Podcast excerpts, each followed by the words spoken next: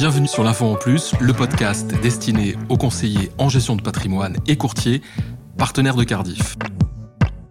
Les personnes vulnérables, qu'il s'agisse de mineurs ou de majeurs, constituent une part importante de la population aujourd'hui et elle tend à s'accroître. Alors la question que nous allons nous poser, eh bien, c'est comment les mineurs ou les majeurs protégés entrent dans le cadre de l'assurance vie? Et pour y répondre, j'ai fait appel à Amadou Anne, il est juriste chez BNP Paribas Cardiff. Bonjour Amadou, bienvenue. Bonjour Gilbert. C'est une première. En effet. Eh bien, écoutez, soyez bienvenue. Donc, on va essayer d'y voir un petit peu plus clair aujourd'hui sur euh, justement ce qui, euh, ce que sont les mineurs et les majeurs protégés, parce qu'il y a un cadre euh, vraiment très particulier et sur lequel il faut être extrêmement vigilant. Alors, on va commencer cet entretien, Amadou, si vous voulez bien, par déjà définir le statut. Qu'est-ce qu'un mineur et qu'est-ce qu'un majeur protégé?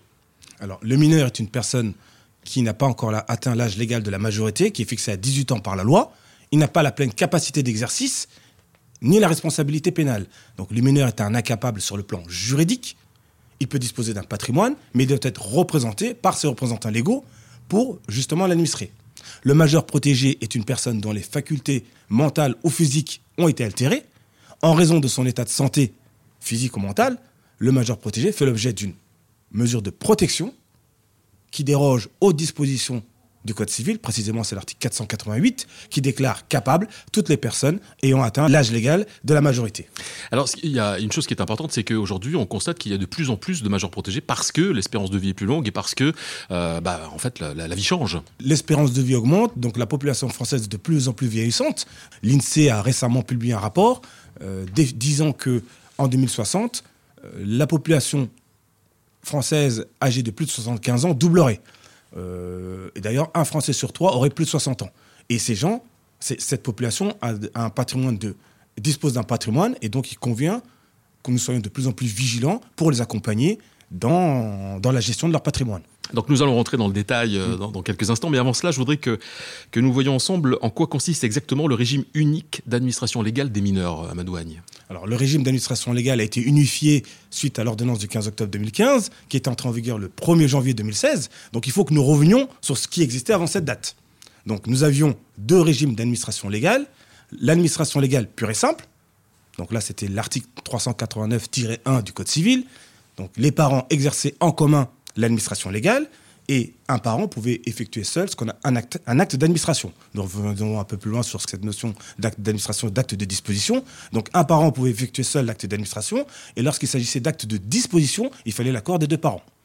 Il existait aussi un autre régime qui est l'administration légale sous contrôle judiciaire.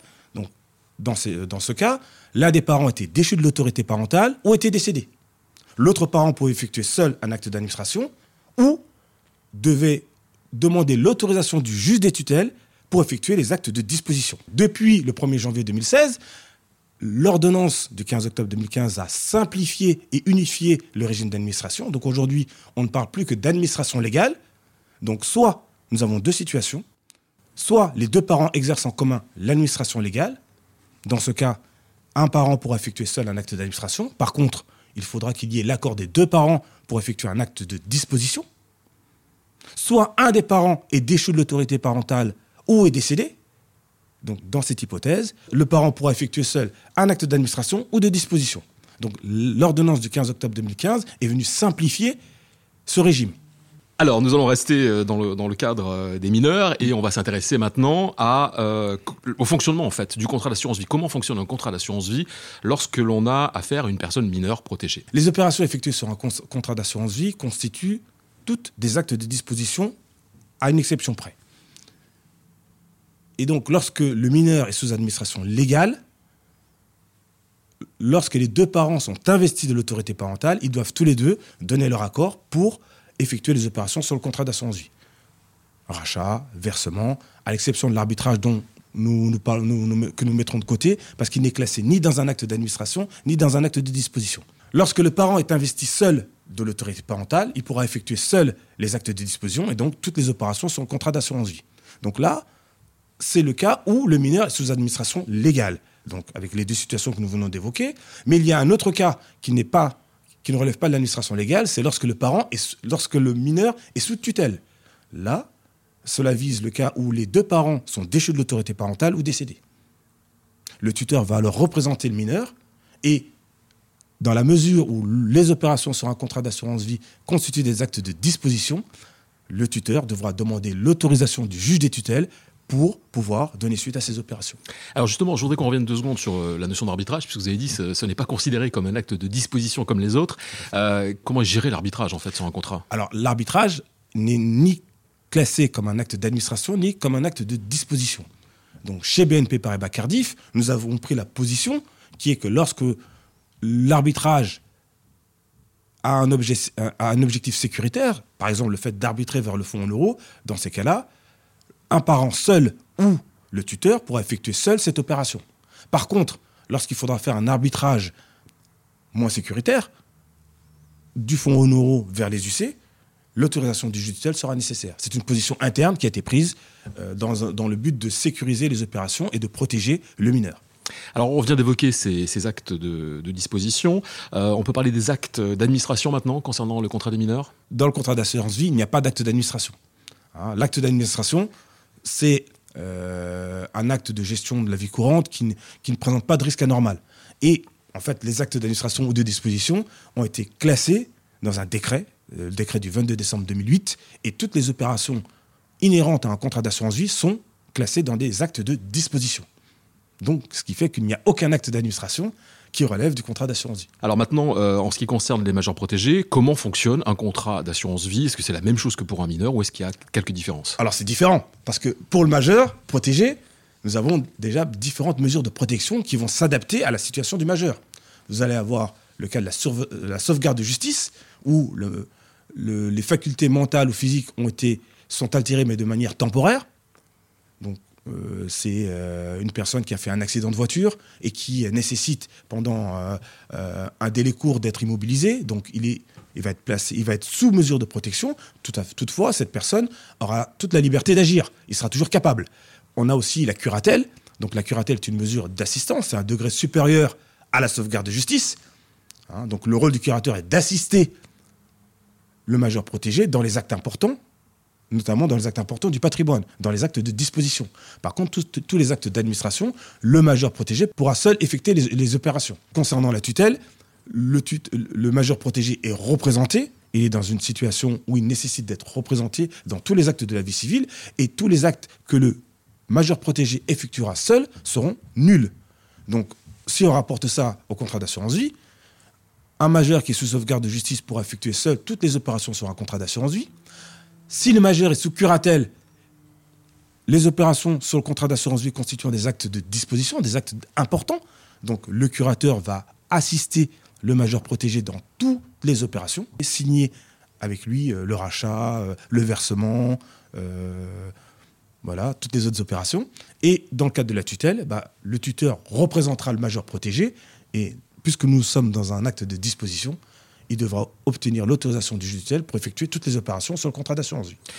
Si je peux me permettre un, autre point, Gilbert, il y a aussi l'habilitation familiale, qui n'est pas une mesure de protection, dans le sens où le juge n'intervient pas, sauf lorsqu'il va désigner la personne habilitée.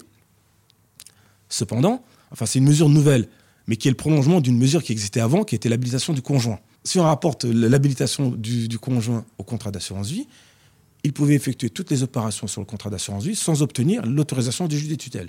Donc cette habilitation du conjoint a été étendue aux autres membres du, du, cercle familial, donc euh, les descendants, le père, la mère, euh, les enfants, les frères, et sœurs, mais aussi le conjoint et également le paxé. Donc aujourd'hui, une fois que, dans le cadre d'une habilitation familiale, la personne habilitée pourra effectuer toutes les opérations sur un contrat d'assurance vie sans obtenir l'autorisation du juge des tutelles. La seule exception consiste dans la désignation ou la modification de la clause bénéficiaire, qui est un élément important du contrat pour les, et pour lequel il faudra obtenir l'autorisation du juge. Alors moi, la question qui me vient, c'est comment, euh, comment sont définis ces régimes? En fait, qui prend la décision de dire bah, vous êtes euh, mineur protégé, un majeur protégé, euh, vous êtes sous, sous, curatelle, sous tutelle, etc. Comment ça se passe? Les régimes vont s'appliquer selon la situation. C'est le juge qui définira le régime applicable au majeur protégé selon la situation du majeur protégé. S'il est dans une situation où ses facultés mentales ou physiques sont faiblement altérées, le juge décidera de le mettre dans une situation de sauvegarde de justice.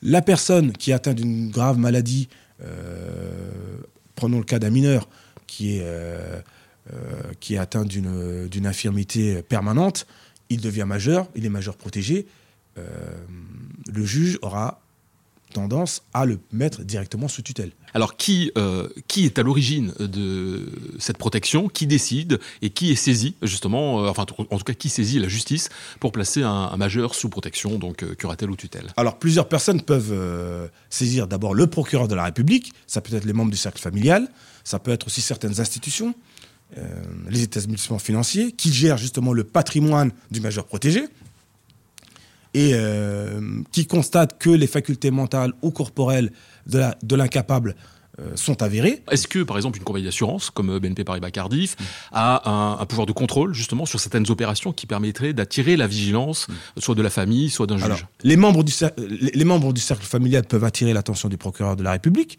comme aussi euh, certains établissements. Prenons le cas euh, d'un majeur protégé qui aurait souscrit un contrat d'assurance vie via, via, via la banque ou en question de gestion de patrimoine.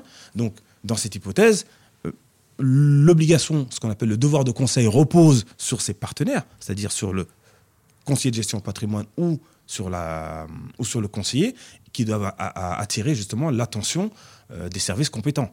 Le procureur de les services du procureur de la République, une fois alertés, bah, ils vont procéder à un examen via un médecin. D'accord? Donc le médecin, à ce moment-là, aura la, aura la fonction d'un mandataire de justice. Il s'agit de médecins dont la liste est dressée auprès euh, du procureur de la République, donc ce sont des médecins habilités, hein, et qui vont justement euh, analyser la situation du majeur et voir si les facultés mentales ou corporelles sont altérées ou non. Alors donc nous arrivons au terme de, cet entretien à Madouane. Donc on a bien compris euh, que ce soit pour un mineur ou pour un majeur en cas de protection, il y a quand même des mesures à prendre, il y a quand même des, euh, éléments d'attention très importants. Euh, est-ce que BNP Paribas Cardiff intervient auprès de ses partenaires CGP Courtier qui écoutent ce podcast justement pour les accompagner dans les différentes démarches? D'abord BNP Paribas Cardiff intervient généralement auprès de nos partenaires CGP afin de leur délivrer des formations juridiques ou fiscales. Et dans le cadre de nos formations juridiques, nous avons des modules euh, spécifiques aux incapables, justement pour attirer leur attention sur les risques que peut porter telle ou telle opération, et notamment celle euh, par rapport à des personnes malveillantes qui pourraient profiter du patrimoine des majeurs protégés ou des mineurs. Donc une attention toute particulière sur ce sujet. Tout à fait. Merci Amadou. Merci. Merci d'avoir écouté l'info en plus. Si vous avez aimé l'émission, n'hésitez pas à la partager avec votre réseau, à donner des étoiles. N'hésitez pas non plus à nous faire part de vos remarques, de vos questions, mais aussi des sujets que vous aimeriez aborder sur l'info en plus. Vous pouvez nous retrouver sur LinkedIn et Twitter sur les comptes Cardi France.